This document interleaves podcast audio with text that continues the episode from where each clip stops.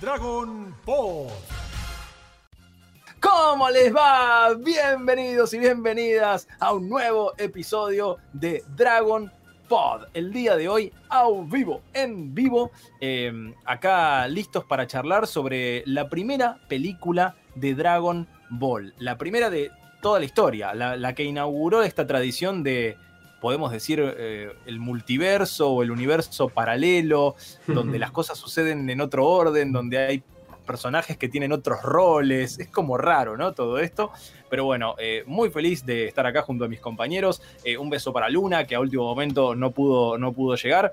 Pero sí, me acompañan, perdón, mi nombre es Alegrahue, y sí me acompañan mis queridos Mati Masagati y Nico Darfe. ¿Cómo andas, Nico? ¿Todo bien? Queridos, queridas, bien, emocionado. Eh, me encanta porque esto da pie a que sí, vamos a hablar de todas las películas de Dragon Ball que nos encantaron. Así que significa que empezamos acá y este camino tiene, imagínense, 20 películas. Así que, uff, nos queda un montón. Sí, lo- los platos fuertes, la verdad que, que vienen, no, no quiero decir más adelante, así como diciendo, porque hay, hay cosas lindas para, para analizar sobre las pelis de Dragon Ball. Pero bueno, eh, arrancando siempre por el principio, esa es la idea, ¿no? Hacer todo de manera cronológica y aquí estamos repasando la primera película entonces de, de Dragon Ball llamada La leyenda de Shenlong. Y saludo a quien hoy, además de ser integrante del equipo, nos está hosteando. Querido Mati Masagati, ¿cómo andás? Hola gente, hola a ustedes dos señores. Eh, y sí, estoy en rol de técnico también, eh, tirando ahí un poco de magia en el OBS, haciendo lo que se puede. Así que cualquier cosa ahí en el chat, si hay algún problema, diga Mati, Mati, Mati. Sí, lo que Bueno, sí, lo loco. hoy estoy con un solo monitor, porque como verán los que saben o me vieron alguna vez en un video, no es el fondo que tengo habitualmente, si bien el cuadro de Goku está, antes estaba en otro lugar, es porque me mudé hace unos días, va, semanas ya, eh, y antes tenía la tele al lado, cuando hacía stream podía ver los comentarios, una pantalla y el otro en otra, ahora tengo solo un monitor por ahora, así que no puedo leer los tipo- comentarios. Eras Tom Cruise en Minority Report, ibas pasando así, tenías todo. Te das cuenta. Ese, eso es el nivel que, que necesitamos. Ya, ya llegarás de vuelta, ya llegarás de vuelta a tener tu setup. Eh, bueno, qué lindo estar acá. Eh, saludamos a la gente que está acá en el chat. Flora Tama, que fue la primera. eh, Juan Faberio, Franco Darwiche. Muchas gracias por estar ahí. Vayan contándonos de dónde son. si vieron la película, porque mucha gente, cuando les contaba de, de este vivo, me decían, no vi nunca esa película. Y sí, es el caso de muchos, me parece, porque además los que la vimos, yo no recuerdo si la vi, si la dieron en el club del anime, en Magic Kids, o si la compré en VHS, o la vi en lo de un amigo. ¿Ustedes se acuerdan dónde la vieron? Yo la verdad que no, no pude acordarme. En mi caso, te digo que nunca la vi, la, vi ahora para, para este vivo y la vamos a estar viendo, vamos a tener la imagen acá arriba mientras vamos hablando en el vivo, sin sonido, tema de copyright. Eh, había visto otra que creo que es una reversión eh, que se hizo después con el estilo de GT, que también es un poco distinta la historia a esta. Eh, pero esta en particular no la había visto. Yo, pero creo que incluso la, la segunda película, Nico, vos me vas a desmentir si no es así. La segunda también tiene que ver con un castillo. Tiene que ver con medio la Bella Durmiente o algo así, ¿no? O estoy flasheando. Y se ve que esta modalidad de, sí, de, de ir a un castillo cual patrulla roja, porque esto también tiene mucho de patrulla roja, terminó gustando un montón. Y aparte, como que también daba introducción a todo esto, porque fíjense que esta película se estrenó en mitad de, de la saga de la patrulla roja. Entonces, Sí, como que hecho le se- quiso dar un marco a eso. Sí, se estrenó, yo estaba mirando la data, se estrenó el 20 de diciembre de 1986. Justo, o sea, el, el último capítulo que se había emitido en la tele, antes de, de que saliera la peli en el cine, fue el de Goku visitando a Bulma en la ciudad del oeste. Eh, o sea que, nada, estaba, estábamos justo ahí arrancando la saga de la Patrulla Roja. eh, y según, según pude leer por ahí, un poco la intención de Toei era que aquellos chicos y chicas que no se habían enganchado todavía con el anime, que no lo habían arrancado a ver, que pudieran ir a ver esta peli al cine, donde te cuentan a grandísimos rasgos el principio, así medio atropellado todo, como para que después la- los chicos tengan ganas de seguir viendo la serie en, en la tele. Eso fue lo que, lo que pude encontrar de información. Porque de hecho no le, creo que es de la, la que menos recaudó en la historia de la franquicia. Eh, o sea, no le fue muy bien a esta peli. No, eh, pasa que también se estrenó en un festival. Recordemos que los festivales en ese momento no eran lo que son hoy las convenciones, ¿no? Estamos hablando de los 80, entonces probablemente sí estaba un público más para niños, niñas. Hoy sabemos que las convenciones van de todas las edades a disfrutar. Entonces capaz va, sí, querían un poco meter al público a, que vea esto de Dragon Ball. Y, y, también me parece que, fíjense, que hay un error con respecto al póster, porque en el póster Goku tiene el traje rojo y nunca tiene el traje rojo a lo largo de la película. Entonces, evidentemente también quería un poco mechar la actualidad de lo que estaba pasando en ese momento en el anime y en el manga, porque en el manga ya, eh, si mal no recuerdo, eh, recién estaba peleando, o perdón, estaba en el manga Goku estaba a punto de revivir a, mm. al papá de, Upa, al papá de Upa, ahora. Entonces, como que eh, todavía estaba Goku con el traje, rojo en auge, con el siempre naranja y, se enojó con todo y por ponerlo rojo. Em, entonces, como que es un póster muy particular para vender la actualidad. Alguien que estaba viendo Dragon Ball veía algo Goku que estaba viendo la televisión, pero al mismo tiempo alguien que nunca lo vio va a decir, che, ¿por qué tiene este doggy rojo? Sí, muy, muy raro que, pase eso en una empresa como Toei, ¿viste? Decís, wow, hasta a ellos les pasa también esta, esta falta de, comunicación en el departamento, ¿viste? Como a quién habrán colgado, ¿no? Después de que Acá póster, fíjense cómo sale con el doggy rojo Goku. Sí, hasta naranja podría ser, ¿no? dependiendo la imagen en donde la veas. Eh, es, un color raro. el póster me parece, la imagen está buenísima. De hecho, cuando estaba haciendo el repaso, digo, me encantaría empezar a tener los pósters de todas las pelis. Hmm, porque, porque la composición es fantástica, está buenísima. Eh, acá aprovecho para. Bueno, Flora Tama dice que no había nacido cuando salió la película. Yo había nacido, tenía apenas siete meses, así era muy chiquitito, pero está bien. yo todavía no, había nacido. Pero váyanse a lavar las bolas de dragón. Bueno, por ahí. Bueno, pero eh, ustedes pónganse a mirar los pósters a lo largo de las películas de Dragon Ball, ya cuando fueron más a Z, no, pero son iguales, siempre Goku enfrente, con el báculo sagrado, ¿viste?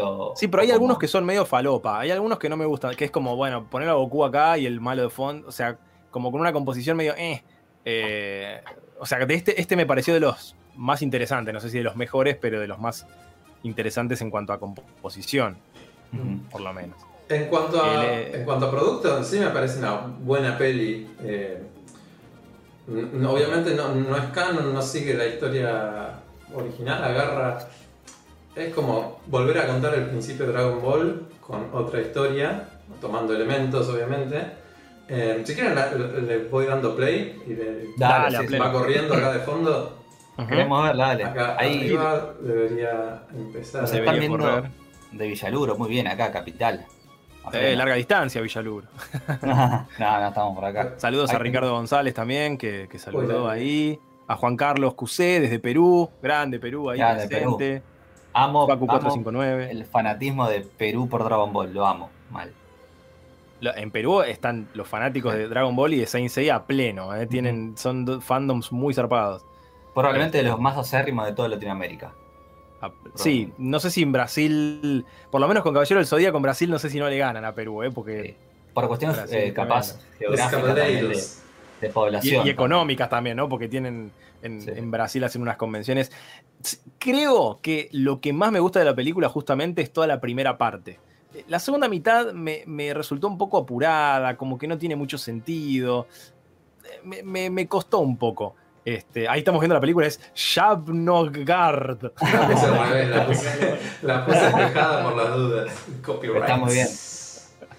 Eh, recordemos que esta peli, a diferencia de la serie que, si mal no recuerdo, se empezó a doblar en el 92, 93.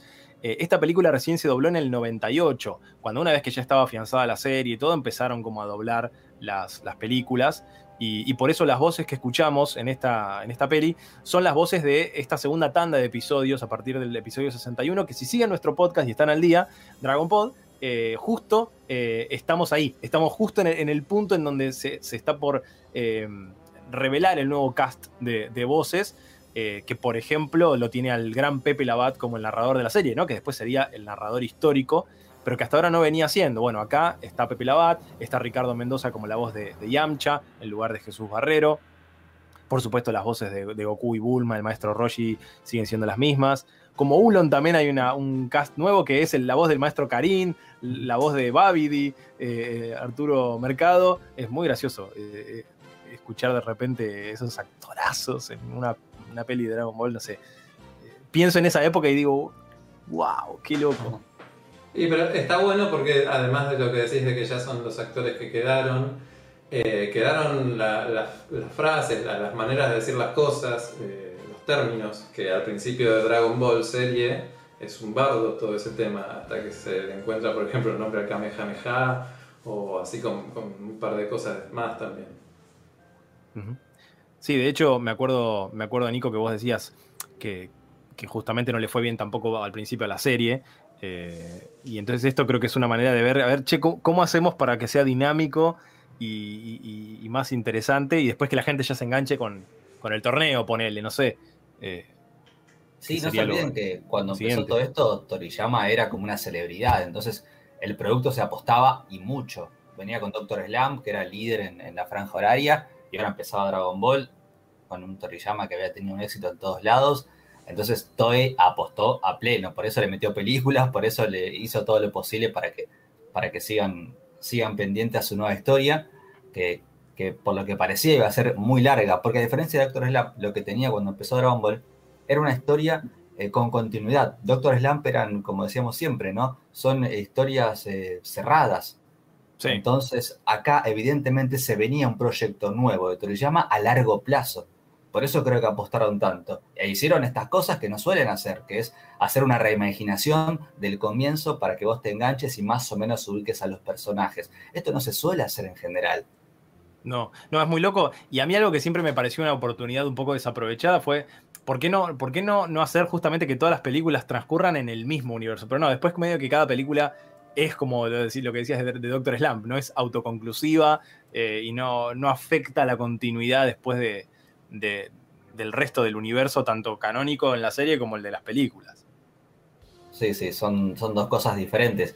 Yo creo que también fue material de, de apoyo para seguir explotando Dragon Ball para seguir jugando con la creatividad de los, de los que escribían. Eh, y aparte, recordemos que en ese entonces no había tanto auge con esto de mantener el mismo universo, capaz como lo es hoy, ¿viste?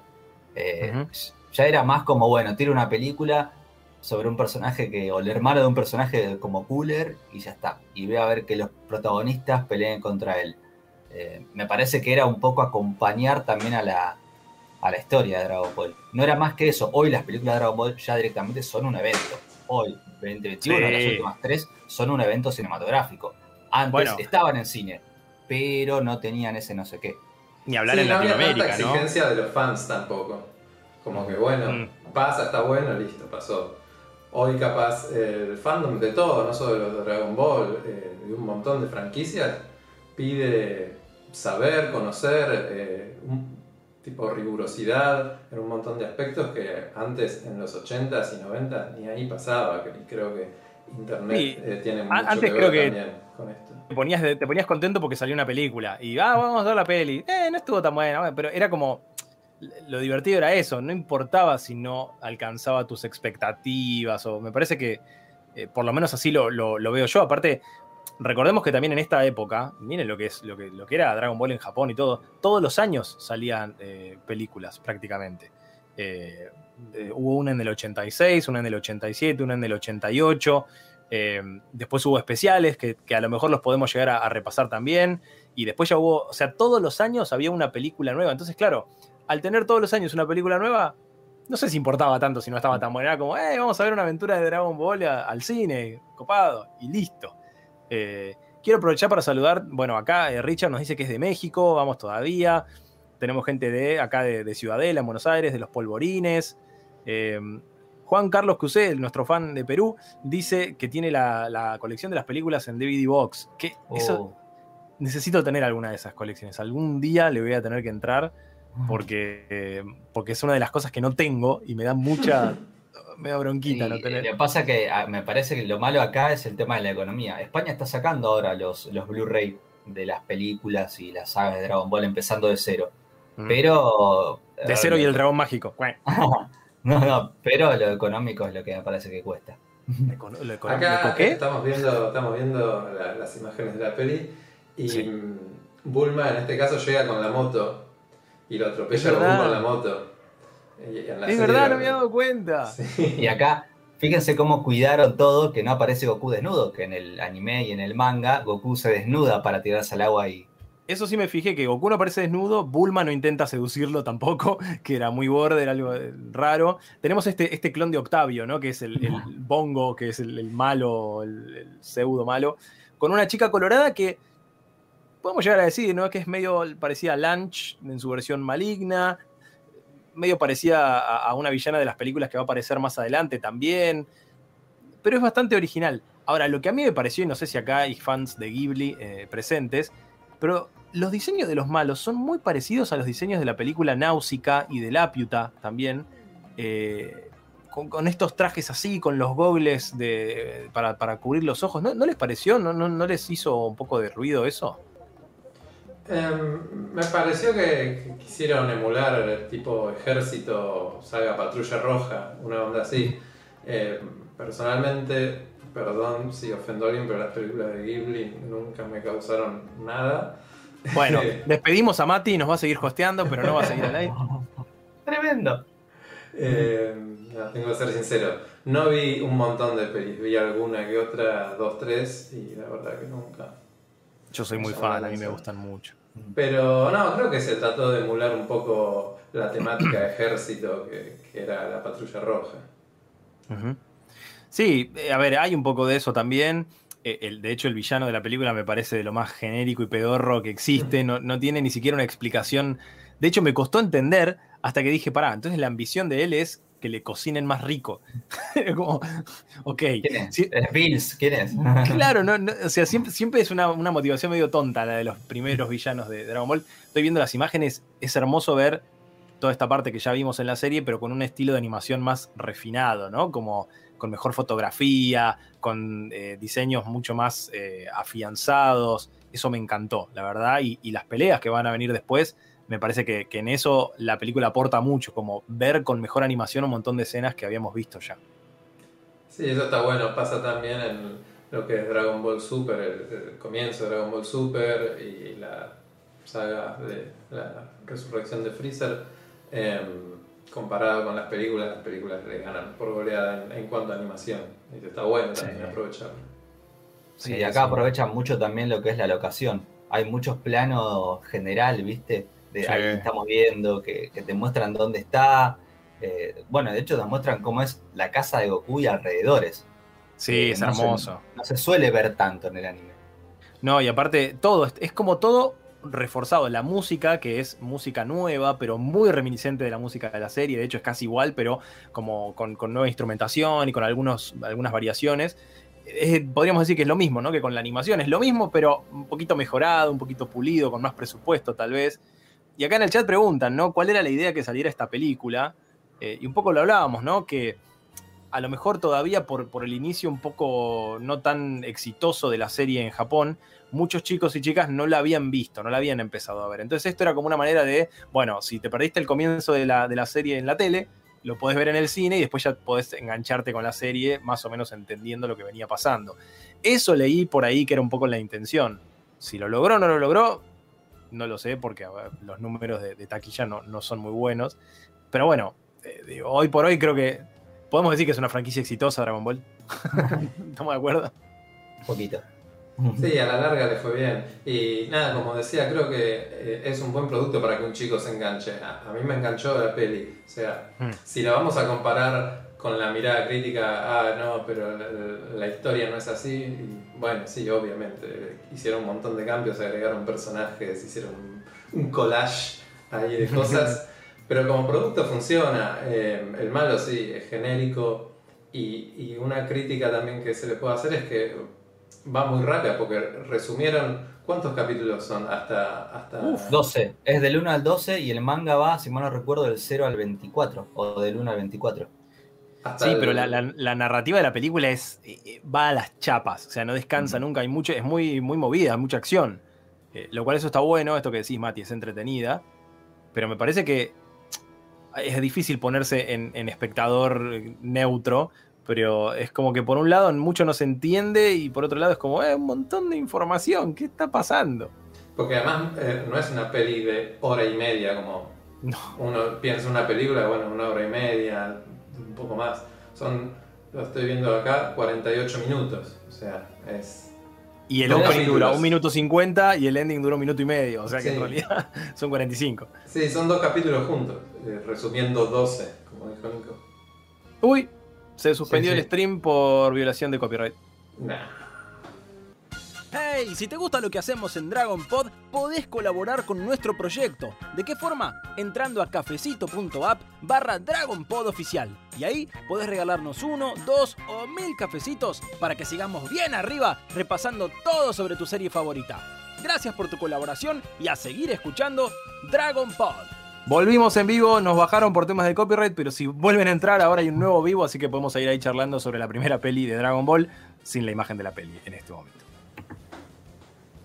A ver, a ver, a ver. ¿Estamos a vivo entonces? Vamos. Estamos. Ahí está, sí. Creo que sí, acá está pa- pasando. Ahí está, pone la gente. Vamos, sí, sí, ahí está, ahí está. Ahí estamos. Están, están, están, están. Esperen que ahora entro yo, cierro ya el, el stream viejo. Dale. Mirá vos. Eh, YouTube, te pones la gorra, amigo. Recareta. Re careta, ni se escuchaba, amigo. ¿Quién va a ver esa película de mierda? Ah, se re bardeaba. La odiaba, ¿viste? Claro. O sea, no me gustó, en realidad es la peor película de todas. Solo voy a, la, voy a la orden de las que me dejen usar sin copyright. No. Claro, tal cual. Bueno, Bien, pero ahí se, estamos de vuelta, se bueno. está sumando la gente. Ricardo, sí, Ahí sí, vamos. están volviendo. A Ricardo y. Franco nos dice que estamos, ya estamos. Arrancamos No. de vuelta. ¿De dónde son? Viste, no, no, quedaba re mal. Era re Este. repetido, ¿no? Los quería estafar. Sí, sí, sí. Eh, ¿Dónde nos habíamos Bueno. quedado? no, nos habíamos quedado un poco hablando Ah, que de, iba a las chapas. de que iba a las chapas narrativamente, de que tiene mucha acción. eh, y que creo que está, o sea, está bastante bien estructurado narrativamente. Digamos, sacaron cosas que si uno conoce la serie son importantes, ¿no? Como Milk y Oxatan desaparecieron de la historia. La trajeron a Zuno con un nuevo nombre, creo que se llama Pansy, o creo que le dicen Pony en el doblaje por algún motivo. Eh, con otra motivación. De hecho, como que si es una nena sola que se va a buscar al, maestro Roshi. Y es como, no, no, no me quiero imaginar lo que podría haber pasado si esa nena llegaba sola a la isla del maestro Roshi, que le empezara a pedir que le trajera mujeres desnudas. No, no, no, no me quiero imaginar que encima después el maestro Roshi termina siendo un- una cosa medio extraña, porque una vez que lo encuentran, le da la nube voladora a Goku, le da la esfera y después le dice, no, no voy a ir porque... Y le da una explicación que no entendí. Sí, sí, yo No tampoco. entendí. La tuve que ver dos veces porque además le metieron el eco ese como de pensamiento que hace que se te dificulte más entender la voz y, y decía algo de la civilización y que tus amigos te van a ayudar, la gente te va a ayudar y el chabón no la ayudaba, ¿viste? La gente te va a ayudar Claro. pero no la ayudaba. Un intento de, de dar un, no sé, un mensaje de amistad que no salió, evidentemente. Sí, como Ah. que yo deduje, dije, bueno, le está diciendo, ya tenés a tus amigos, ellos te van a ayudar, no es necesario que vaya yo, ponele, pero también, qué garca, o sea, dale. Eh, por otro lado, también yo estaría un poco enojado, ¿no? Por, por culpa de ustedes que vinieron acá, me destruyeron toda la casa. Eh, se destruyó Kame House. No, ¿qué pasó? Me repegó eso. Nunca se había destruido Kame House, me parece.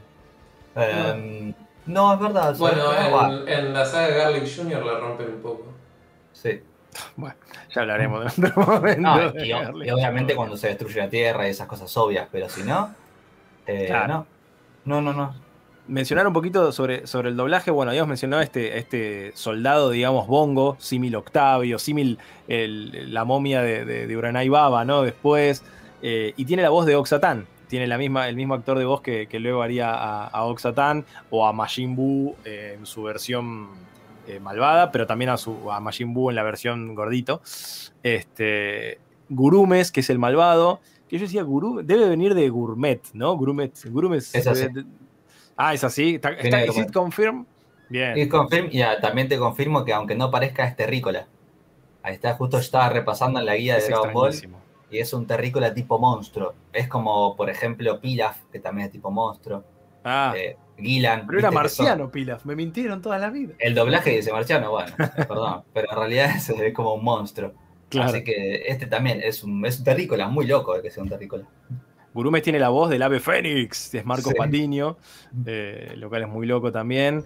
Eh, Gerardo Reyero, nuestro querido Freezer, aparece también como el papá de la, de la nena. Eh, en algún momento, viste, Gerardo Reyero ya ahora está hasta en la sopa. eh, que esta nena tiene justamente la voz de Cristina Hernández, una voz inmejorable, hermosa. Eh, ¿Qué más decir? Digo, me parece que sobre todo a mí lo que más me copa es la fotografía de la película. Tiene esto que decía Nico, ¿no? Los escenarios es- tienen mucha más personalidad que en la serie, a lo mejor. Hay una parte donde vemos a Bulma y a Goku yendo en el auto a través del bosque. Y está re- es re lindo cómo está hecho, cuando aparece Ulon. El lugar donde pelean con Yamcha, este desierto medio con, con unas estructuras. Eh, te diría que hasta me gusta un poco más el diseño de paisaje y de locación que, que en la serie original. Sí, definitivamente. totalmente. Coincido, sí, se, se luce un montón lo de cuando pelean con Yamcha, esa estructura que es como un puente, hay como un puente de, de piedra, no sé, que en la peli, eh, digo, en la serie están como en el desierto, y acá están, podría ser un desierto, pero diferente, ¿no? Con, con- con algunas estructuras así, tipo ruinas, y más de noche creo que es. Sí, aparte vemos, bueno, acá cosas del doblaje al ser el, el nuevo estudio donde se respetaba mucho más la traducción. Eh, tenemos, por ejemplo, el Roga Fufuken de Yamcha eh, en todo su esplendor. Incluso en un momento al maestro Roshi dicen que también le- se lo conoce como Kame, Son- Kame Sennin. Yo cuando escucho esas cosas digo, Sí, me wow. sorprendió. Sí, como, ¿y por qué? O sea, ¿qué? Toda la confusión que nos generaba el doblaje original de la serie era tan Pasa fácil. que lo habíamos comentado, ya a partir de este entonces, bueno, ya obviamente es para esta película, pero la traductora de- del anime empezó justo al capítulo 60. Entonces, esta película la tradujo también, la, la que hizo todos los cambios que decíamos de, de los nombres y, y demás, del Kamehameha y eso, eh, empezó a hacerlo acá. Eh, ¿Sabes qué me hizo acordar? Eh, que- creo que nunca más se repitió durante la serie. No, creo que no. No, no, no, a lo sumo un duende tortuga por ahí, pero Duende Pero- Tortuga. Por ahí. Pero ¿sabes qué me hizo acordar el- el- la locación donde estaba Yamcha? A- al planeta Bellita. No sé por qué, viste que tiene como esa Mirá. estructura alargada y, y todo como Puede medio ser. rocoso. Sí, A mí me dio, o sea, yo lo vi y dije, esto me hace acordar a algo, pero no identifiqué bien a qué. No, no, no, no estoy muy seguro de, de- de a qué me hace acordar, pero, Sí, pero medio, puede ser. medio Señor de los Anillos. Sí, Mm. o, o si no, ese puente, ¿vieron la película de Broly? Cuando van a ese nuevo planeta, Goku, Ve- Vegeta y demás, va, Goku Sí. va aparte, pero va Vegeta y lo demás, que tiene como una entrada así de puente de, de piedra hacia la casa donde están durmiendo ellos, digamos. Casi como que es una estructura que está bastante buena. Yo creo que, que terminó encantando. Sí, hay. Después, bueno, tiran un par de data loca, pero bueno, como al no ser canónico, medio que podemos descartarlo, pero Roshi dice que encontró la esfera en el fondo del mar hace como 100 años. Inmediatamente yo digo, quiero ver eso, quiero ver cómo fue, digo, ¿cómo, cuándo encontró la, la esfera. Con lo cual un poco nos confirman que hace más de 100 años que nadie usa las esferas, ¿no? Según por lo menos esta película. Y mira, aparte hay como un. Hay un mito alrededor de eso, porque ¿te acordás que dijeron que el último que usó las esferas lo que hizo fue Sí. pedirse al rey de la tierra? Sí, que tu teoría es que es el perro. que Para el- mí es, es claro, es el perro o mismo el linaje del perro, viste, que capaz al ser monarquía, capaz que son, viste, hijo Claro. del hijo del hijo, al ser un sistema monárquico, me da que es eso. No sé por qué, obviamente es una teoría que tengo. Y debería ser, si, si no es él, debe haber sido como, Pero, como decís, ¿sabes- sabes por qué? parientes. Porque aparte, si bien esto no pasa en el manga, que yo recuerdo, pero sí en el anime, cuando se muestra en la oficina del presidente, o sea, del, perro, atrás hay como cuadros de perritos también, como si fueran sus abuelos, tatarabuelos y esas cosas, ¿viste? Por eso me daba a pensar eso. A pleno. Che, bueno, aprovecho acá para, decirle a toda la gente que siguió acá con nosotros, eh, una masa, la verdad, que si no se suscribieron al canal de YouTube, que lo hagan ahora. Eh, nos pueden seguir también como Dragon Pod Oficial en Instagram. Si quieren colaborar con nuestro proyecto, en cafecito.app barra Dragon Pod Oficial también pueden colaborar. Y, y bueno, eh, nada, muchas gracias por, por seguirnos y escuchar el, el podcast. Tenía que hacer el aviso parroquial, ¿viste? Que, que- que hay que decir siempre. Nos a Eh, ellos. Totalmente, totalmente. Esto se disfruta. Digamos, yo siempre digo lo mismo. A mí me encanta hacer esto. Ahora, si ahora en este momento no hubiera nadie mirando, yo ya creo que sería un poco autocrítico y diría, chicos, mejor, mejor no digamos. Eh, nada, está buenísimo ver gente del otro lado bancándola. La verdad que le ponemos toda la, onda y la garra. Y, es lindo ver que hay gente del otro lado valorándolo. Es muy gracioso. Acá no le, no le, esquivaron el bulto para nada al tema sexual de, de Roshi y sus perversiones. O sea, acá, el momento donde Ulon convertido en Bulma se toca los pezones a decir, yo como, ok, listo, ya está. No, no, no podemos pedir eh, que, más que, esto eh, en cuanto a, no censurar en el doblaje pidió un piquito, un besito. Cuando en realidad en el. Yo la estaba viendo en japonés con subtítulos en español y en realidad pide mostrarle los pechos. Eso es lo que pide. Así que suavizaron un poquito, por lo menos. Sí, es, lo mismo que, pasaba en la serie en la parte de Oxatán, cuando van a, la montaña que estaba prendiendo fuego y le piden a Roshi que tire el Kamehameha para apagarlo. Eh, trasladaron esa situación a, a Kamehameha House eh, es gracioso igual el, doblaje. El, doblaje es muy gracioso. no sé qué. Ay, se me saltó el tirante, tira. Y, me parece muy loco que sigan insistiendo en no decir la técnica de Goku, de piedra, papel o tijera. ¿Viste? Siguen sin decirlo, ¿viste? Es raro. Es raro, la verdad. Yo no, sé, para mí tiene, debe tener que ver con que no se animaron a, a, poner algo que tal vez no se entendía en, el resto de Latinoamérica. O sea, recordemos para todos los pequeñines que no había internet, entonces no podías escribirle por WhatsApp a alguien en Argentina y decirle, che, ¿ustedes entienden lo que es piedra, papel o tijera? ¿Qué? No. Entonces por ahí... ¿Eh, ¿Sabes lo que salía la llamada de la distancia? Claro. No, olvídate. Es eso, metías, cobro revertible que le cobre el otro, ya está.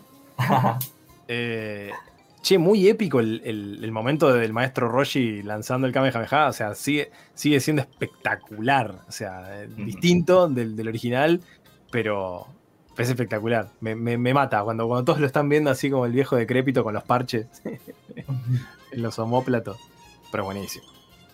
Sí, sí, pero igual sigue siendo más épico la del anime. Perdón que lo digan. El del Kamehameha en sí, después de otros que están, más, están mejores, pero el Kamehameha es simplemente perfecto. Porque aparte es todo muy preparado, tiene muchos planos el Kamehameha de Roshi en anime.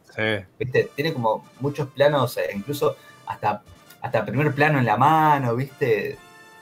Está más preparado, como que te lo quieren vender mucho más. Acá obviamente es como poder. Hasta me la juego y te diría que no sé si no me gusta más en el manga. O sea, en e, esos dibujos en el manga, yo creo que lo dije en el podcast, es se ve que a Toriyama le encantaba dibujar al maestro Roshi musculoso porque la tanto esa parte y después cuando pelea como Jackie Chun tienen un nivel de, estética. Me parece que le gustaba mucho dibujar a este personaje, a, Toriyama. Bueno, él eh, cuando terminó Dragon Ball, después de que haya terminado, le preguntan cuál fue su Kamehameha favorito que, ah, dibujó. y él sigue insistiendo con que el mejor, el mejor para él, el número uno, fue este, el del maestro Roshi. Dice que se esforzó un montón en hacerlo porque aparte tenía que hacerlo épico.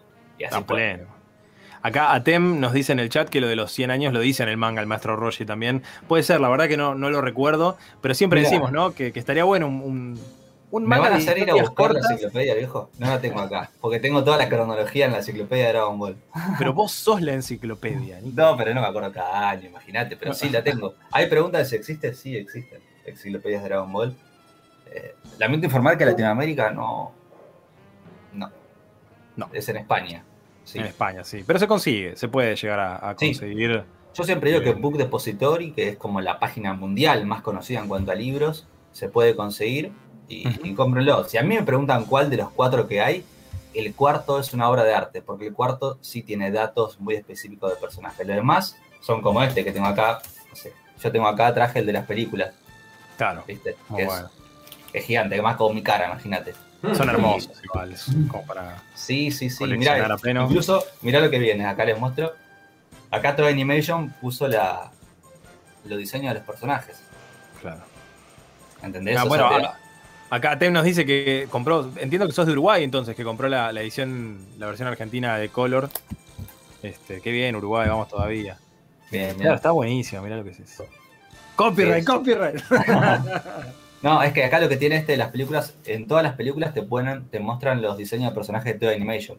Los que ellos hacían como para diseñar, bueno, en todas las películas los tenés. Bueno, eso eh. yo me puse a tratar de investigar porque no me parecía que los diseños de los personajes nuevos fueran de Toriyama en esta película. En esta no. Eh, porque no tienen un estilo muy Toriyama, la verdad. Más allá que se parecen a otros personajes de Toriyama, pero no.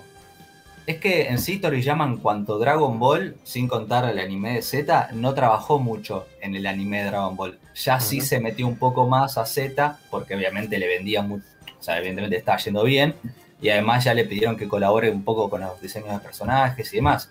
No, no hizo tanto en lo que es Dragon Ball. De hecho, en el anime, lo único que, que hizo así de personajes es, aunque no lo crean, no sé si se acuerdan al final del anime que aparece el famoso ave tragafuego, Mm. un relleno. Es un ave que tenía como una pluma. Sí, Sí, bueno, en sí. los últimos capítulos.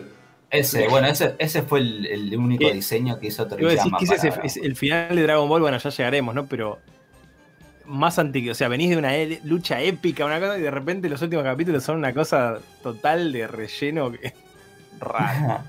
Sí, bueno, entonces nunca, no aportó tanto Toriyama. Ahora sí, acá te muestran que en Dragon Ball Z hizo un montón de cosas eh, sin meterse en la trama, ¿eh? Siempre más que todo en diseño de personajes, en ver que encajaban en el universo Dragon Ball. Pero esta peli igual, como te digo, me parece que se cae de maduro que es para meter un poquito y encajar la historia de Dragon Ball y que a vos te llame la atención si nunca lo viste. Eh, Claro. mm, eh, Debe ser el único fin, porque aparte tiene el típico cuento de héroe villano, ¿no? El villano que es bien villano, sin motivo alguno, que, que encima atormenta toda la ciudad, ¿viste? Un concepto de villano básico, que está Sí, bien, porque aparte- es lo que buscaban. E- Es como raro porque la motivación de encontrar las esferas es que quiere que le cocinen cosas más ricas, pero al mismo tiempo somete al pueblo porque quiere sacar rubíes o, piedras preciosas. Es como, no, no, no entiendo. ¿En qué, cuál- ¿En qué quedamos? ¿Cuál es tu Típica de explotar a un pueblo, ¿entendés? Te quiero buscar esta lógica de que soy malo hasta, hasta soy malo hasta comiendo, ¿entendés? Hasta Claro. cuando no quiero Y ser tengo malo. verrugas, Pero, porque solo los malos tienen verrugas. pero está bien porque muchos villanos de los 80 y los 90 tienen esa, esa lógica. Hoy hay como un cambio paradigmático del villano o la villana. Lo anterior, digo, a ver, más que todo Freezer es malo porque es malo, no hay vuelta que darle. No, no Bueno, Dragon Ball igual tiene una, tiene una gran fama de, de, reinven- de reinventar villanos, de generar villanos complejos. eh, de- de- Sí, sí, sí. se encargó el mismo Toriyama de ir cambiando un poco. Va, de Mm. todas formas, Dragon Ball siempre tuvo o villanos de cartón tipo Pilaf, que, que son como villanos graciosos, que en realidad no son muy amenazantes. O bueno, ahora justamente que estuvimos repasando lo que es la Patrulla Roja, apareció Tao Pai Pai y es como, ah, ok, bueno, este es un ser malvado en serio. Sí, sí, es un asesino de verdad. Lo que, Ahí están- lo que también tiene la peli, como para llamar al público eh, que capaz no se había enganchado, es que, si se dan cuenta, saca casi todo lo que es el humor del principio de Dragon Ball. Mm. las escenas graciosas, o que capaz no pegaban, lo, lo hablamos esto durante el podcast, que era como una ensalada de cosas, y en un momento Sí. le dijeron a Toriyama, definite por dónde querés ir. Eh, y que capaz, bueno, después sí se encara más para la acción, las aventuras, y eso vendió más. Entonces dijeron, bueno, la peli enfoquémosla más en esto. Tenés Sí, razón, hay, hay, hay- hay algunos gags como Sí, eh, lo del diente de Yamcha que se le cae, cuando pelea con la soldado mujer, Yamcha le toca una goma sin querer y digamos, están esas, esas cositas medio gags. Acá pregunta Flor Tama, ¿cuenta la leyenda de Shenlong? Sí, abre la película con la leyenda. O sea, si querés entender cuál es la leyenda, ves los primeros cinco minutos de la peli y listo. José Sí. Labat te la cuenta de principio a fin. Pero aparte, lo único que te dice es que hay una leyenda de esferas que, no sé, cumplen deseos. Punto. Esa es la Claro. leyenda. No hay Sí, más sí, que eso. Bueno, de hecho acá eh, leí algo interesante que Nico, por ahí vos tenés algo más firme o, ¿por qué no? Mati también, no te voy a menospreciar, Mati, perdón, nuestra enciclopedia acá es Nico. Eh, o sea, la presión la tiene Nico. Eh, Sí. que dicen que es la primera vez, tanto en el manga como en el anime y en las películas, que vemos que se oscurece el cielo cuando llaman a, a Shenlong. Que hasta ahora no había pasado, porque en Eh. el manga todavía no habían llamado a Shenlong, y cuando lo llamó Pilaf era de noche, con lo cual medio que no hubo, no sé, no sé si, si estoy en lo, en lo cierto.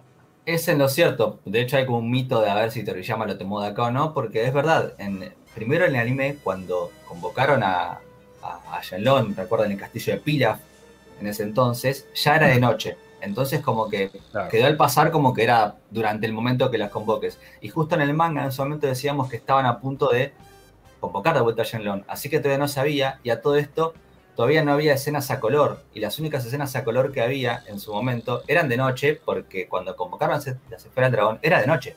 Cuando Claro. Goku era Osaru, por No, para- ejemplo. yo digo que digo, para que se luzca más todavía debe ser, y bueno, habrán dicho, che, está bueno como recurso. La verdad que está bueno, de hecho. Es que acá fue la primera vez que nos enteramos que, que las esferas, cuando son convocados o cuando es convocado Shenlong, ahí se pone de noche. Es la primera vez que se veía eso. Eh, después obviamente era algo recurrente, pero siempre está, de hecho hay un montón de, discusión de esto de que si Toriyama lo tomó de la película o no. Hmm. ¿Entendés? Porque antes no, no, no, no era así, pero no porque no se quería, sino porque justo cuando se convocó a Shenlong, antes era de noche. Claro. Sí, sí, sí. Hay, hablando de cuando sale Shenlong, ¿por qué se comía las esferas, Gurumes? Alguien que me lo explique. Y, Bulma se da cuenta. Pero es como. Y, y después, ¿cómo es que no muere? Digo, si le sale el dragón tipo, por la boca y sobrevive. Un tipo con suerte, el señor Grumes, ¿eh? Más vale que se, se reivindique y que trate bien a la gente. Sí, sí, eh, la, idea creo de Bulma era que se muera eh, cuando al final de la película el chabón es un monstruo, para que no la estoy contando, gigante, y tiene, come todo y en su panza tiene las seis esferas y Bulma tiene la otra.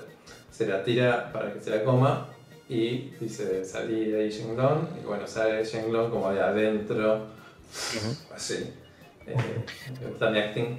Y, bueno, y el chabón después aparece convertido como en un humanito medio rana. O sea, tiene forma de mano pero con verrugas. Sí. Eh, y sí, debería estar remuerto.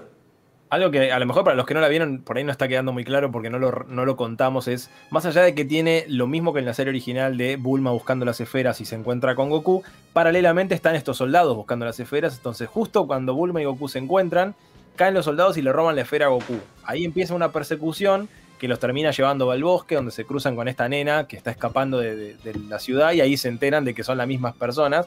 Van a buscar al maestro Roshi, o casualidad el maestro Roshi tiene otra esfera, con lo cual justo caen estos soldados de vuelta y hacen bosta a la casa del maestro Roshi y se llevan la esfera y por eso terminan yendo hacia donde está el castillo para tratar de juntar las esferas, matar a este tipo malo y salvar al pueblo de, la Asuno del universo cinematográfico, de esta Pansy Pony. Eh, esa es básicamente la historia muy resumida, que igual tiene una conclusión, yo lo hablamos creo que con Mati apenas nos habíamos conectado, eh, hay cosas que no se entienden. Digo, por ejemplo, la, parte donde dicen que Bulma y Yamcha terminan juntos pasa tan rápido y el diálogo está superpuesto con un diálogo de Ulon que no se es como si no, si no viste la serie decís que ¿por qué están bailando de la mano? No, no entendí. Digo, no, no, sé, cosas así. Y después la frase final de Goku. Para, antes de eso, porque para eso, eso de la frase final me quedé pensando. Tiene que ver, lo relaciono con un par de cosas que también eh, pasan antes de eso. Eh, cuando Chabón este malo queda vivo, el, que era el rey. Mm. Mm. Eh, bueno, medio que le dicen que se porte bien, no sé qué. Ah, no, que le muestran una manzana y el chabón dice esto es muy rico, yo destruí esto, tipo, y ve un árbol de manzanas. Eres un eh, Shinigami, ¿qué es? Y, después a los dos soldados, que, eran los malos súbditos de él, eh, le dice, Goku le dice, te vas a portar bien, creo, a la, a la piba, como, eh, bueno, sí, está todo bien. y después la frase final, que es una falopa, me parece que, querían cerrar como con mensajes positivos, buenos, eh, no sé. Yo te decía, para mí fue un agregado de un productor, tipo, le mostraron la película, está terminada, se estrena en cinco minutos. Che, pero falta un mensaje, una bajada de línea para los pibes. Entonces Goku, en la escena final de la película, sale volando con la nueva voladora y grita, supuestamente se está yendo a buscar su esfera, cosa imposible porque las esferas apenas las usas se convierten en piedras, o sea, está yendo al pedo Goku, eh, y grita a los cuatro vientos, abuelito, los humanos estamos aprendiendo a cuidar nuestro planeta. Y termina la película. literal, literal. Para mí, no Aparte no sos humano, Goku, spoiler. Para mí no le entraba el no usen drogas y esas cosas que siempre dicen. No entraba en el. En el y recuerden, niños. recuerden, claro, con los ojos solos porque no se ven el lip sync. No hay que drogarse, está diciendo, ¿viste? No, no, no. Es, como que venís con, eh, está bien la pelea. Y esa parte final fue como, ¿qué? O sea, ¿what? yo me hubiera ido del cine diciendo, ¿qué es esta palopa que agregaron al final? No tiene ningún sentido. Eh, hola, Super Ariel X, que está saludando acá en, el chat. Eh, gracias nuevamente. En este momento, 13 personas somos acá mirando mirando este, este stream, que recuerden, es un capítulo del podcast que va a quedar también subido y va a estar disponible por si no lo pudieron escuchar todo, lo van a poder ver después acá, lo van a poder escuchar en Spotify si nos siguen por Spotify. Y me gustaría, si les parece, por una cuestión estadística, eh, que den su veredicto en cuanto a puntaje, de, 1 al 10, ¿qué, puntaje Oh. le pondrían a la película? No sé si lo pensaron. Yo me lo anoté, lo, lo tengo bastante claro. Eh, Pasa que es imposible no comparar con las que van a venir. No, por eso, no, no, tratando de ver, a ver, Me encanta. como película, digamos. Me parece que dejamos en claro que tiene un montón de cosas buenas, como digamos, lo que es, el, como decíamos, la locación, los escenarios, parece que hay, hay otra forma de dibujo. A, a mí la verdad que me parece mucho mejor que algunas escenas del anime. Obviamente se recortan, se cambian, que es lo que a mí no me gusta, pero sin embargo el fin era otro, que era contar una historia reimaginada con este Rey Gume eh, como... mm, Te metiste en un problema. no, no. Rey Gume como siendo el, Pilaf. el Pilaf de la película, viste, reemplazando a Pilaf acá. Entonces, Sí. como que buscaron otro objetivo y para mí lo que quisieron lucir es un poco el escenario del mundo de Dragon Ball. Porque fíjense que pasa por un montón de escenarios. Sí, el, sí, sí. el bosque donde está Goku, donde vive, ahí las montañas Paos. Después se van a la casa de Master Roshi, que es como una isla con, con un mar. Después tenés el, el escenario donde está Yamcha. Realmente, para mí buscaron lucirse desde lo audiovisual. Y creo que ese era el objetivo, que parezca lindo y fíjense cómo se nota que está hecha más para un público, era de los 80, así que como que los niños eran niños, ya no se, ve- no se, no se, no se creía que un adulto lo iba a ver. Entonces, Claro. viste que tiene muchos colores, peleas, viste el típico sí, sí. villano, Bueno, es un poco como es la primera parte de la serie, Eh, está como claro. dirigido a un público más Me- infantil. a mí me encantó porque si ese, ese era el objetivo y para mí lo cumplió muy bien. Entonces yo le era un puntaje, no sé, le pasa que si siento que le pongo un 8, digo, ¿qué le pongo a la película de Tapión? Un 75. ¿entendés? Bueno, bueno, pero Entonces, ya llegaremos y, y- y también hay que verla con, con ojos frescos, digo, esta en cuanto a... Porque aparte justo estamos repasando la serie, entonces también el contexto ayuda a entender, a ver, veníamos de esto en la serie y de repente sale esta película. Entonces, comparar por ahí con el contexto ese, ese momento. sí, sí. A mí yo le pondría así un, un 8. Y ahí para, quiero contar que Juan Carlos puso ahí en el, en el, en el chat, me preguntó, a todos nos preguntó los Arbut. Yo creo que Mm. el, el que el único o el, el que más se consigue es el de, creo que también lo tenés vos, Ale, el de Sí. Toriyama, eh, Visual Story o una historia visual. Yo lo, Sí. lo tengo allá en el... Pa, bueno, yo no me quiero levantar para no ir a buscarlo, pero bueno, ahí lo tenés vos. Ese te recomiendo porque ese, ahí vos, Juan Carlos, que estás mirando, ese tiene, para mí, es el 60% Dragon Ball, Goku niño, y el otro 40% es ya lo que conoceremos como Dragon Ball Z. Ese mismo. Igual es hermoso. Yo- todo todo Es lo que hermoso. puedan conseguir de, de Toriyama, yo tengo Sí. uno de, de Dragon Quest, de los diseños de Toriyama para Dragon Quest. To- o sea, a mí particularmente todo lo que es el arte de Toriyama me vuelve loco. Me parece increíble. Sobre todo esta etapa, porque lo más nuevo de él, sobre todo a nivel colorización, no me gusta mucho. Que es lo mismo que hace Toyotaro. La- las tapas de los tomos de Dragon Ball Super, no me gusta cómo están coloreados. Toriyama manejaba las acuarelas de una manera increíble. Y Sí, lo último que hizo no me gustó. Ponía de color que se le encantaba a Toriyama, ¿eh? te, te lo hacía Mr. Popo Verde en un momento. O sea, hace lo que quiere. Está bueno, bien, pero igual aún así tiene- igual quedaba lindo. Sí, sin duda. Pero ese, aparte ese que vos mostraste, que eh, está buenísimo porque tiene muchos dibujos no típicos de Toriyama peleando, sino que tienes dibujos eh, muy raros, eh, como, Sí. típi- como lo que decíamos de, no sé, Goku navideño, ¿entendés? O sea, esos dibujos que son los que realmente únicos, inéditos, que no se ven en todos lados, muchos son calendarios. Pero está- aparece Goku jugando en un casino, ¿entendés? Y, y- son muy particulares. Está buenísimo ese artbook. Si le gusta la etapa de Dragon Ball más Goku niño, ese me parece que es el ideal. Vayan con ese. Acá Brian Martínez dice que le pone un 8 a la peli. Mati, Eh, también depende de, si la analizás como un producto único o si la empezás a comparar con la serie, ¿no? Eh, me parece que como producto único a mí me gustó bastante. Eh, funciona, lo que decía Nico, eh, creo que el objetivo fue cumplido, eh, o por lo menos a mí, viéndolo con ojos de hoy, sabiendo cómo es la historia y, y me entretuvo. Eh, sí, va, tiene, va a las chapas, podría ser un poco más, eh, más larga, porque son 48 minutos, recordemos lo que decimos hace un rato, podría ser perfectamente... era, era como un formato que tenía, que tenía Toei para sus películas, ¿no? En aquel momento. Todas las películas que salían Sí, sí, de sí. Sailor Moon, creo de Caballero Zodíaco, Dragon Ball, eran como. No, er- eran mediometrajes. Sí, pero se bancaría perfectamente ser una peli de hora y cuarto y, y funcionar un poco mejor. Y me parece que se lo podría haber puesto a Pilaf en vez de al señor este. Eso es lo que a mí me baja puntaje de la película, ya lo voy a, lo voy a decir, Eh, pero sí. Tal vez no lo pusieron por lo que veníamos diciendo de que no es un malo malo Pilaf y estaban buscando capturar a un público que le guste más la acción, ¿viste? Eh, y no tanto el, el malo boludo. eh, por El así maludo. decirlo. Eh, pero no, yo le pondría, sí, un 750, 8. eh, la verdad que el resto de la peli está, está muy buena. A mí me pasó que me entretuvo a nivel arte, que lo que decía Nico antes, me parece que está buenísima, es irreprochable. El doblaje está buenísimo. Sí. Eh, me pasa que me falta un poco de peso en el villano. No me lo creo, no me, no me estresa, no me genera ganas de que, los- lo, de que lo maten o que le ganen. Entonces creo que ahí perdí un poco de peso y me parece que en Aparece esta poco cosa también el villano. re poco. Eh, y me, me parece que en toda esta cosa tan apurada, narrativamente pierde un poco de peso la peli, hay cosas que medio pasan de largo. Lo que decías vos, Mati, o, o se podría haber hecho más larga la peli, o en este metraje más corto, hacer una historia un poco más contenida y no tratar de meter absolutamente todo. Creo que en eso un poco peca la película. Y, y por eso yo en un momento le había puesto un 5 en mi cabeza y después dije, momento, en un momento aparece Yamcha con Nunchakus. Un punto más, sin duda alguna. 6. Para mí yo le pongo un 6. La verdad que entretenida. Me faltó un poquito más de originalidad, Más un el poquito más de picante.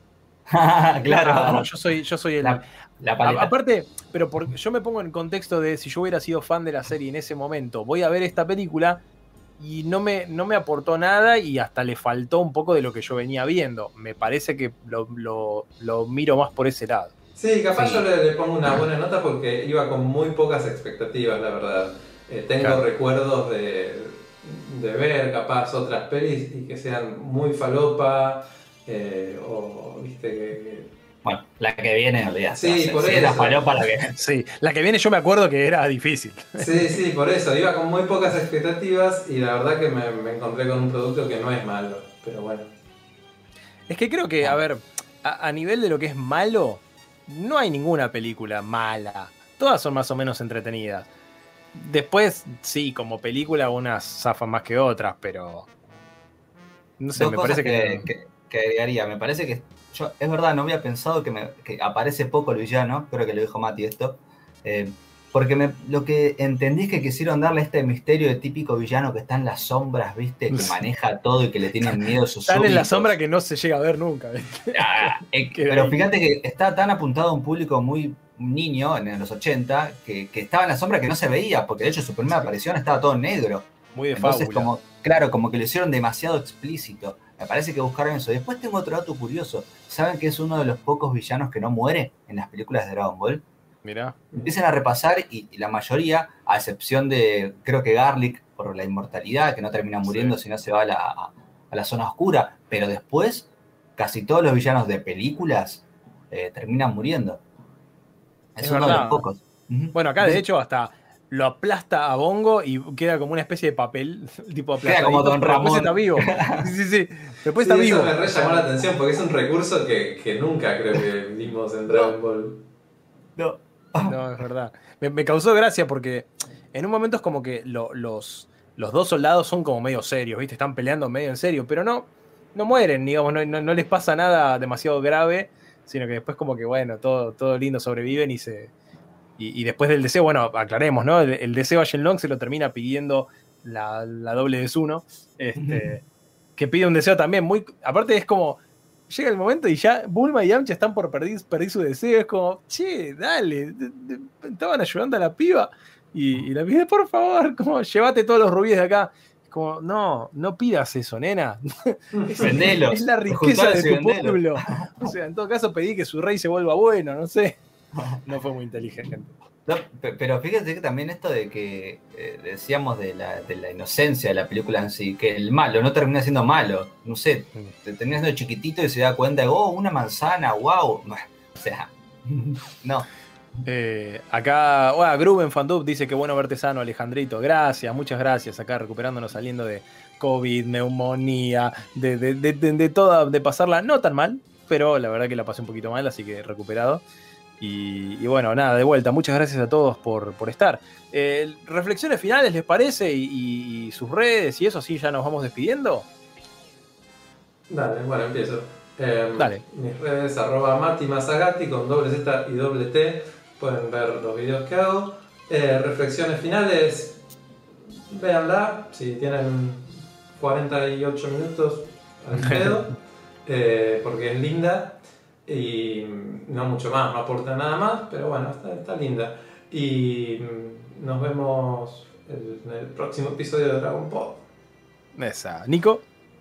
Bueno, eh, gracias a todos y a todas por estar al otro lado. La verdad que nos encanta que nos hablen. De hecho, fíjense cómo los chats, cada vez que nos hablan, los contestamos acá en el vivo. Nos encanta que, sean parte. Em, bueno, arroba Nicolás Darfe, así me van a encontrar en Twitter o bueno, en YouTube, Enciclopedia Dragon Ball, que ahí subo entrevistas y, muchas cositas de videos de Dragon Ball, obviamente sobre esto. Eh, y la verdad que esta película, a mí me gusta siempre, me gusta hablar sobre las películas de Dragon Ball porque son, creo yo, ¿no? a nivel personal, una de las que menos vimos. Digo, la de mm. Cooler me la vi 705 mil veces y me encanta hablar de Cooler, pero estas son de las que menos vimos, entonces es como que vas disfrutando cosas nuevas. Eh, creo que le busco el lado positivo porque después, obviamente... Bueno, ni hablar de, los especiales para televisión, que son muy difíciles de encontrar inclusive, y que eso sí, nunca ni siquiera se doblaron los primeros especiales. Vamos a ver si los podemos repasar esos también en algún momento. Veremos, veremos cuánto acceso tenemos, eh, pero la verdad que gracias a todos por estar, así que nos seguimos escuchando en Dragon Pod, síganos porque vamos a seguir repasando la serie, estamos en una etapa hermosa y vamos a hacer esto. Nuestra idea es que en todas las películas estemos acá en vivo con ustedes. Así que también acompáñenos viéndola con nosotros también. Sí, eso te iba a decir, viéndola no sé porque no, no la vamos a poner, poner de vuelta. No en términos de vivo directo. Podemos poner capaz un link y, que todos la vayan viendo a la par que vamos hablando. Me gusta eso. Me sirve. Me sirve, no me hable de Messi que recién vi a la selección, para ver, no importa, no importa, dejémoslo ahí. Eh, acá, para responder una última pregunta en el chat, Super Ariel dice, ¿aparece Yashirobe? No, no, no llega, no llega hasta esa parte todavía, el gran personaje que es Yashirobe todavía no, no ha aparecido. Eh, pero bueno, no mucho más para decir. Mi nombre es Alegraue, me encuentran como Alegraue hasta en la sopa. Síganos nuevamente, insisto con esto, en nuestras redes. Es súper importante que se suscriban acá al canal, que lo recomienden. Si son amigos de, fans de, Dragon Ball, eh, nos viene bárbaro que se sumen suscriptores. Nos pueden escuchar en Spotify como Dragon Pod, nos encuentran en Instagram como Dragon Pod Oficial y ahí hay un link a todas nuestras redes. Y si quieren colaborar además con nuestro proyecto, que eso se agradece muchísimo, eh, pueden entrar a cafecito.app barra Dragon por si quieren colaborar para que podamos juntar las esferas y pedirle un deseo al Dragon Shenlong. Y atentos porque dentro de muy poquito va a haber un sorteo, así que estén atentos a nuestras redes también, eh, a nuestras redes digo, a, nosotros porque lo vamos a, poder este, promocionar Viene ahí, viene ahí las imágenes que está compartiendo, que está compartiendo Nico. Eh, a lo mejor la veo más tarde porque estoy viendo el, vivo en, YouTube. Si nos están escuchando y no lo están viendo eh, y nos quieren ver, pueden venir al, canal de, de, YouTube. Muchas gracias por estar del otro lado, muchos saludos y nos vemos en un próximo episodio de Dragon Pod. Adiós, adiós. Hey, si te gusta lo que hacemos en Dragon Pod, podés colaborar con nuestro proyecto. ¿De qué forma? Entrando a cafecito.app barra Dragon Pod oficial. Y ahí podés regalarnos uno, dos o mil cafecitos para que sigamos bien arriba repasando todo sobre tu serie favorita. Gracias por tu colaboración y a seguir escuchando Dragon Pod.